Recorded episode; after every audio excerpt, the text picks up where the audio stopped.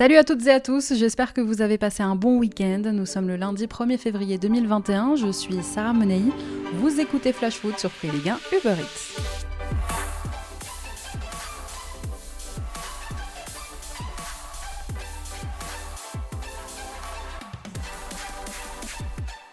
Depuis 24 heures, je me demande comment parler aujourd'hui de ce qui s'est passé samedi soir à Marseille.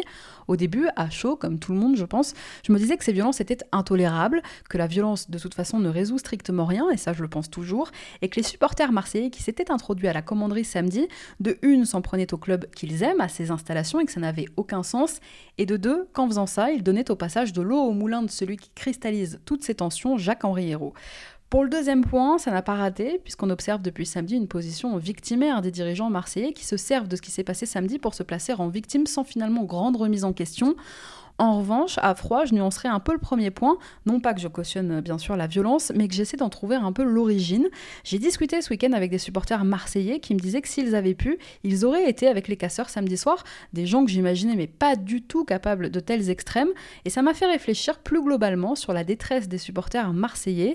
Première piste, sur le plan sportif, strictement sportif, oui, ces dernières semaines, Marseille est mauvais, l'OM joue mal et l'OM a fait une piètre campagne européenne. Mais pour l'instant, en championnat, l'OM a battu le rival parisien dans le classique et est 9 avec maintenant deux matchs de retard. Alors quand j'ai entendu certains parler de descente en Ligue 2 ce week-end, ça m'a fait un peu grincer des dents. Mais très vite, finalement, on arrête de parler terrain parce qu'on comprend que le débat n'est pas là, il n'est plus que sportif. Force est de constater que la colère à Marseille est devenue, comme à Nantes, à Saint-Etienne ou à Bordeaux, politique. Les événements de la commanderie expriment un malaise général entre dirigeants des clubs historiques de notre Ligue 1 et leurs supporters. Ce qui s'est passé samedi soir, c'est le résultat de mois de mépris, de petites phrases, de provocations. Et c'était encore le cas hier soir sur le plateau de la chaîne Téléfoot, lorsque quelques heures seulement après les événements, Jacques-Henri Hérault jetait un bidon d'essence sur un incendie pas encore éteint en associant l'OM a des magouilles passées. Ces sorties font du mal aux gens qui aiment profondément l'OM et surtout attisent la haine et l'amertume des supporters. La provocation, d'ailleurs, voilà un joli point commun entre Jacques-Henri Hérault et Valdemar Kita. Et finalement, si nos clubs historiques vont mal, c'est que leur gestion n'est pas bonne. Un club de foot ne se gère pas comme une entreprise et dans un football devenu de plus en plus un business qui dépasse les amoureux de ce sport, eh bien les discours marketés font que les supporters aujourd'hui ne se reconnaissent plus dans leur club. La rupture devient alors inévitable. Et si on prend un peu de recul sur les événements de la commande commanderie, vient force est de constater aujourd'hui qu'il y a entre certains clubs historiques de notre Ligue 1 et leurs dirigeants une véritable cassure, un divorce. Par dépit, les amoureux malmenés et déçus franchissent parfois la ligne rouge. Attention, encore une fois, il ne s'agit pas de justifier le chaos de samedi soir, juste d'en comprendre le contexte, comprendre comment on en est arrivé là. On peut aussi rajouter bien sûr que le contexte social et sanitaire a dû amplifier tout ça. Alors à Nantes, on joue sur la dérision, à Saint-Étienne, on va confronter les joueurs, à Marseille, on saccage les locaux. Pour revenir juste au cas marseillais, quand on arrive à la tête d'un club, il faut, je pense, en connaître sa culture, son histoire, respecter les gens qui font vivre ce club et qui sont son âme. Il faut leur parler passion et non pas marketing. Comme on le dit bien souvent, mais on le répétera s'il le faut, les dirigeants et les joueurs passent, mais les supporters, eux, restent. Ils transmettent leur passion de génération en génération et font vivre aussi le club financièrement parlant. Alors non, ils ne sont pas là que pour supporter. Oui, la violence est inacceptable et dire que Marseille est une ville de foot, une ville de passionnés n'excuse pas tout. Le RC Lens, par exemple, a traversé des moments bien difficiles. La Saint-Etienne et le FC Nantes sont dans le dur en ce moment, on le sait. Les supporters n'ont pas fait brûler les tralles, la Jonelière ou le Haillan pour autant à Bordeaux. Ce que je veux dire par là, c'est que la colère, elle est légitime, la manière de l'exprimer, beaucoup moins. Mettre un coup de pression à son équipe par des rassemblements, des banderoles, des manifestations, oui, pourquoi pas. Ces dernières semaines, Stéphanois, Nîmois et Niçois ont connu ça avec des fumigènes et vandaliser son centre d'entraînement, en revanche, ça non, passion ou pas, Marseille ou pas, c'est non. Si la colère s'entend, il y a différentes manières de le montrer et sur ça, difficile de transiger. Encore une fois, ce qui est dommage aujourd'hui, c'est que ces comportements donnent des arguments aux adversaires des amoureux de l'OM, donnent des arguments à ceux qui justement gèrent mal ce club. Pour calmer les tensions, une seule issue semble aujourd'hui envisageable, le départ de Jacques-Henri Hérault, mais pour l'instant, bah, ça n'a pas l'air d'être inscrit sur son agenda. Allez, retour au terrain maintenant, on fait le point sur les rencontres du week-end et tout ce qu'il ne fallait pas rater de cette 22e journée de Ligue 1. Du coup, samedi soir, eh bien, le match entre l'Olympique de Marseille et le Stade Rennais a été reporté. Les Rennais sont repartis et désormais l'OM a donc deux matchs en retard à disputer. Pas le plus simple à caler pour la LFP. On commence ce débrief de la 22e journée par le choc de vendredi soir entre les Girondins de Bordeaux et l'Olympique lyonnais, un Noël qui s'en sort très bien. Bousculé par une belle équipe bordelaise, les Gaunes ont arraché un précieux succès au bout du temps additionnel grâce à un missile de Léo Dubois, une frappe exceptionnelle dans un angle fermé. Ce sont les Lyonnais qui avaient ouvert le score grâce à Karl Toko et Cambi. Au retour des vestiaires, Samuel Calou égalisé pour Bordeaux avant euh, finalement ce but de Dubois. Lyon est d'ailleurs la seule équipe de Ligue 1 qui a gagné tous ses matchs après avoir ouvert le score cette saison. Score final donc 2-1 pour Lyon qui glane trois précieux points dans la course aux premières places. On fera le point sur le classement dans un instant. Et en revanche, eh bien que c'est frustrant pour les Girondins qui ont sorti là peut-être leur prestation la plus aboutie depuis le début de saison. On a vu un Bordeaux ambitieux, combatif. Alors forcément, cette défaite, eh bien, elle est cruelle, Jean-Louis Gasset. C'est ça, c'est le mot. C'est le mot de, de, ce métier quand, quand on fait le match qu'on voulait faire et qu'on le perd à la dernière minute sur, euh, sur un but venu d'ailleurs. C'est comme ça. Et oui, Atem Ben Arfa a eu beau franchir la barre des 600 dribbles en Ligue 1 vendredi soir et mettre Bruno Guimaraes sur les fesses, ça n'a pas suffi. Mais l'esprit est là, c'était un très beau match. Il va falloir vite oublier la déception à Bordeaux et se reconcentrer sur la rencontre contre Lille qui arrive mercredi soir. Et on reste un petit peu à Bordeaux puisque c'est officiel pour Jean-Michel Seri, privé d'Otavio, gravement blessé jusqu'à la fin de la saison. Les Girondins ont décidé, malgré des moyens limités, de compenser l'absence du Brésilien dans l'entrejeu en recrutant donc Seri. Le joueur de Fulham est prêté jusqu'à la fin de la saison. Il s'agit d'un prêt sec donc sans option d'achat. Également sollicité par son ancien club, Nice, mais aussi par le FC Porto ou encore Galatasaray, le milieu de terrain a accepté de réduire son salaire pour rejoindre Bordeaux. Il s'est laissé séduire par le discours de Jean-Louis Gasset et les appels du pied forcément de ses anciens partenaires, Atem Ben Arfa et Paul Bice. Je vous rappelle que le mercato ferme ses portes à minuit ce soir. Demain, on fera le point sur toutes les signatures de dernière minute. Retour au terrain, samedi après-midi, c'est Lens qui a enfoncé un peu plus Montpellier dans la crise. Des Lensois ultra réalistes sont allés s'imposer de buts 1 à la Mosson. Deux occasions franches, deux buts pour les hommes de Francaise. C'est d'abord Cheikh Doucouré qui très tôt dans le match ouvrait le score pour les 100 et or. Les Montpelliérains au retour des vestiaires tentaient de refaire leur retard en vain. Gaël Kakuta dans la dernière demi-heure venait enfoncer un peu plus le clou en marquant le deuxième but lensois. Et c'est finalement le jeune Eli Wahi qui parvenait à réduire l'écart à un quart d'heure du terme, auteur de son premier but chez les pros contre Monaco il y a deux semaines. C'est vraiment lui qui, à partir de son entrée à l'heure de jeu, a fait planer le danger dans la défense lançoise. En fin de rencontre, les joueurs de Michel Derzakarian continuaient de pousser sans jamais réussir à inscrire ce deuxième but. Score final donc 2-1 pour Lens, troisième défaite consécutive pour les Montpellierins, la quatrième en cinq matchs. Période très difficile pour un MHSC qui n'a plus gagné maintenant depuis mi-décembre. Mercredi soir, à Saint-Symphorien, il faudra relever la tête, mais ça s'annonce pas facile tant l'équipe de Frédéric Antonetti est en forme. Et oui, le FC fait la fierté de la Lorraine. Hier après-midi, les Grenats, pourtant menés au score à deux reprises, sont allés gagner à Francis Leblé, victoire 4 buts à 2 face à Brest. Ce sont pourtant les Brestois qui avaient ouvert le score par l'intermédiaire d'un très bon Franck Honora qui a inscrit ce week-end son septième but de la saison. Très vite, Farid Boulaya, encore lui, venait égaliser pour Metz. Pratiquement dans la foulée, Irvine Cardona redonnait l'avantage aux siens. Et finalement, en fin de rencontre, Pape Matarsar, Papa Ndiagayad et Wagner Diaz sur penalty ont offert la victoire aux Grenats. Metz qui n'a toujours pas connu la défaite en 2021 et sur un petit nuage. Troisième succès d'affilée, 34 points pris après 22 journées, c'est leur meilleur total à ce stade de la saison depuis 25 ans. Aujourd'hui, les Messins peuvent même rêver d'Europe. Alors si Frédéric Antonetti nous entendait, il nous brûlerait, mais c'est vrai. On verra le classement ensemble dans quelques minutes. En revanche, eh bien Brest est à l'arrêt, quatrième revers consécutif et cette fois à domicile. En plus, c'est assez rare pour être souligné. Olivier Dallo a regretté le manque de caractère de son équipe. Ses joueurs auront l'occasion de se rattraper dès mercredi à Strasbourg. Strasbourg qui a perdu d'ailleurs hier 1-0 face à Reims. Dans un match plutôt équilibré, ce sont finalement des Rémois plus efficaces qui l'ont emporté grâce à un but de Derek Kouteza, unique buteur de la rencontre. Coup d'arrêt de la bonne série du Racing qui n'avait plus perdu depuis le 23 décembre et donc première défaite en 2021 pour les hommes de Thierry Loret. Succès ô combien important en revanche pour les Rémois à la Méno.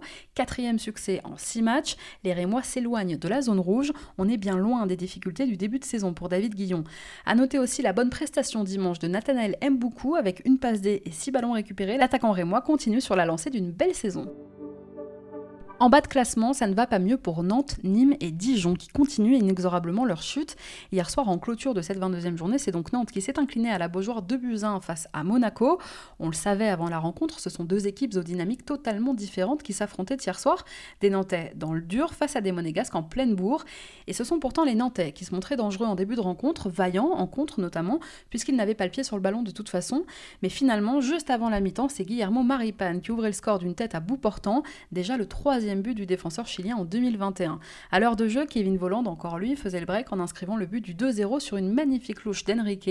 Malgré l'avantage au score, Niko Kovac faisait entrer deux joueurs à vocation offensive, Golovin et Jovetic, à la place de Ben et de Crépin Diata, qui vient d'arriver sur le rocher et dont c'était hier la première titularisation. Monaco est même passé proche du 3-0, mais finalement, dans les dix dernières minutes, c'est Renaud Aymon qui redonnait de l'espoir aux Canaries en inscrivant un but de la tête sur coup franc. Le score en restait là, 2-1 pour Monaco. Les Nantais ont en plus terminé la rencontre à 10 après l'exclusion de Nicolas Palois. Le capitaine des Canaries a reçu hier soir son premier carton rouge de la saison. Et pour ajouter aux mauvaises nouvelles, le défenseur nantais Charles Traoré est sorti blessé, remplacé par Denis Sapia, qui fêtait hier, lui, son centième match de Ligue 1. Alors les Nantais n'ont plus remporté de match depuis le 8 novembre et si on fait un petit peu le bilan des cinq premiers matchs de l'ère Domenech, deux défaites, trois nuls et toujours pas de succès. Pour un entraîneur qui vient d'arriver à Nantes, c'est une première dans l'histoire du club. On savait que Raymond Domenech ne faisait pas les choses comme tout le monde. Enfin, il va falloir quand même vite relever la tête parce que la zone rouge n'est plus très loin pour Nantes un peu avant, c'est Dijon qui s'est incliné face au LOSC. Défaite frustrante pour les Bourguignons tant il y avait la place peut-être hier soir de faire quelque chose. Dijon a chuté sur une erreur individuelle d'Anthony Rassiopi en première période. C'était vraiment pas la semaine du gardien dijonnais. Le DFCO derrière a tout fait pour revenir, en vain, résultat sans briller, courte victoire 1-0 des Lillois grâce à Youssouf Yazice. Et Lille, pour l'instant, en 2021, c'est 4 victoires, une seule petite défaite. Grâce à ce succès et à la défaite du PSG ce week-end, eh bien le LOSC s'octroie la première place du classement à l'issue de cette 22e journée. On voit ça dans un instant.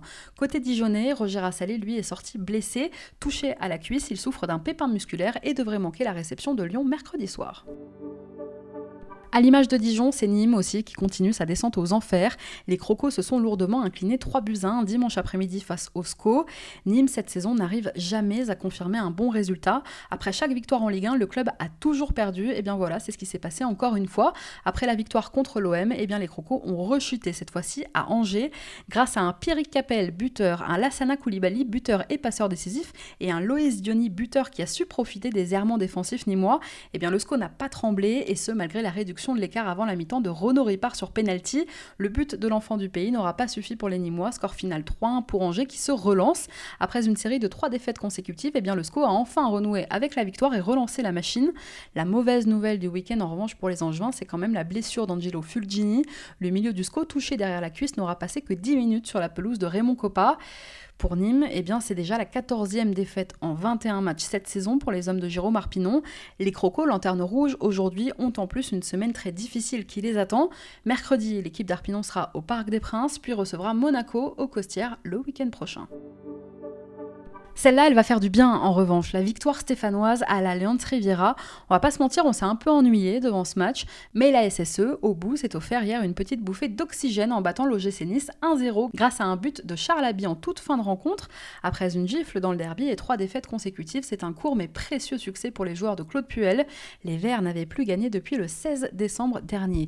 On retiendra la bonne performance du jeune Seydousso en charnière centrale aux côtés d'Harold de Moukoudi alors que Timothée Kolodjejak était sur le banc. Les Aiglons qui ont manqué d'ambition eh bien, se sont fait logiquement punir et continuent leur chute au classement. Last but not least, le miracle l'orienté. Semaine parfaite pour des Merlus qui, trois jours après leur victoire sur le fil contre Dijon, ont enchaîné ce week-end un deuxième succès consécutif qui là aussi doit faire beaucoup de bien. Soutenus par leurs supporters qui sont venus accueillir le bus des joueurs au moustoir, les Merlus, à la surprise générale, se sont imposés 3 buts à 2 face au PSG. Je vous le répète, depuis le début de la saison, in Christophe Pellissier, we trust pour le maintien. Les Lorientais ont malmené les Parisiens. On écoute Christophe Pellissier en conférence de presse à l'issue de la rencontre. Beaucoup de, fierté par rapport à la, prestation des joueurs. Euh, dans la préparation de ce match, on n'avait pratiquement pas parlé de Paris, mais ce que j'avais dit aux joueurs, c'était de, montrer nos qualités. Mais je crois que ce soir, on bat Paris en marquant trois buts et trois buts dans le jeu. Donc euh, c'est important que, les joueurs ont cru à notre discours. Mais ce que j'ai dit aux garçons à la, fin du match, très fiers de, ce qu'ils ont fait. Malheureusement pour eux, ils ne peuvent pas en profiter parce que dans trois jours, il y a encore un gros, un gros match qui nous attend. Donc euh, fera le point à la, fin des, quatre matchs. Mais, quoi qu'il arrive, je crois que ce soir, euh, contre Dijon et ce soir, pratiquement euh, la moitié de l'équipe a été changée. Euh, une organisation différente, ça veut dire que ce groupe-là, et je le dis depuis le début, ils répondent tant sur le plan humain que footballistique. Et ça, c'est une, une très grosse arme pour la, pour la deuxième partie de saison. Et oui, les Merlus ont un derby breton maintenant à préparer, puisque mercredi soir, ils seront sur la pelouse du Roison Park. Et puis cette victoire de Lorient, c'est aussi eh bien, Paris qui chute. Première défaite de l'ère Pochettino, et cette saison en Ligue 1, déjà 5 défaites en 22 journées pour Paris, plus haut total de l'ère QSI. Alors les accidents, ça arrive, disait Pochettino après la rencontre. Il faut dire aussi que c'était un PSG sans Marquinhos, sans Kaylor Navas, sans Abdou Diallo et sans Marco Verratti. Et d'ailleurs, cette saison, Paris, toute compétition confondue, avec Marquinhos en 19 matchs, c'est 16 victoires, 2 nuls et une défaite. C'était à l'époque où Thomas Tuchel l'avait mis au milieu et Danilo en charnière, souvenez-vous. Et le PSG sans Marquinhos, eh bien, c'est 10 matchs pour 3 victoires, 1 nul et 6 défaites. Vous avez dit indispensable?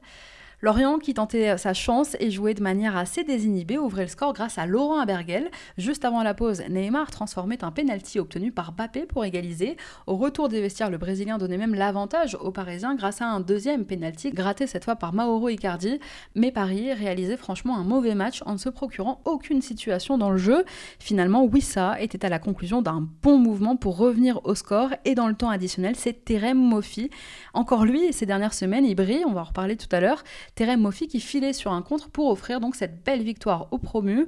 En plus, c'était une mauvaise soirée à tout point de vue pour les Parisiens, puisqu'on a appris dans la nuit que Mauro Icardi avait été cambriolé. Le préjudice s'élèverait à 400 000 euros, et c'est le deuxième joueur parisien après Sergio Rico qui se fait cambrioler ces dix derniers jours. Puisqu'on parle de Paris, on a une petite pensée aussi aujourd'hui pour Garrison Innocent, le gardien du Stade Malherbe de Caen, prêté cette saison par Paris, qui a été victime d'un malaise samedi soir. Évacué sur Civière après avoir perdu connaissance en fin de match entre Chambly et Caen, il va mieux. Le jeune gardien de 20 ans passait des examens hier à l'hôpital. On lui souhaite un bon rétablissement. Allez, comme promis, on fait le point sur le classement. Lille est donc le nouveau leader à l'issue de cette 22e journée. Petite victoire contre Dijon, mais grande conséquence donc au classement pour les Dogs qui doublent le Paris Saint-Germain. Avec les victoires cumulées du LOSC et de l'OL, eh bien Paris descend sur la troisième marche du podium à 3 points désormais de la première place. Derrière, Monaco s'accroche à sa quatrième place. Sa victoire du week-end cumulée à la défaite parisienne lui permet de revenir à 3 petits points de la troisième place. Le Stade Rennais, avec un match en retard, reste cinquième. Metz est beau sixième et le promu en soi est 7e. Angers est 8e. Marseille et Bordeaux, respectivement 9e et 10e, ont le même nombre de points, mais il reste aux Marseillais deux matchs en retard à disputer. En bas de tableau, je vous Nîmes est redevenu lanterne rouge. Dans trois semaines, il y aura un match très important contre Lorient. Dijon, aujourd'hui, est 19e, mais a le même nombre de points que les Crocos qui ont un match de retard. Leur victoire contre Paris permet aux Lorientais d'être barragistes, 18e aujourd'hui au classement, et surtout avec le même nombre de points que les Nantais qui sont 17e. Saint-Etienne, 16e, reste à 4 petits points de la zone rouge. Avant le retour des compétitions européennes et de la Coupe de France, eh bien, il y aura une journée de championnat donc en milieu de semaine. C'est un multiplex qui vous attend mercredi soir, 10 rencontres qui compteront pour la 23e journée de Ligue 1. Allez, on passe à notre déclat du jour. Elle est signée Laurent Abergel. C'est mon cœur qui parle. vous avez un chef d'espoir qui dit notre retenue.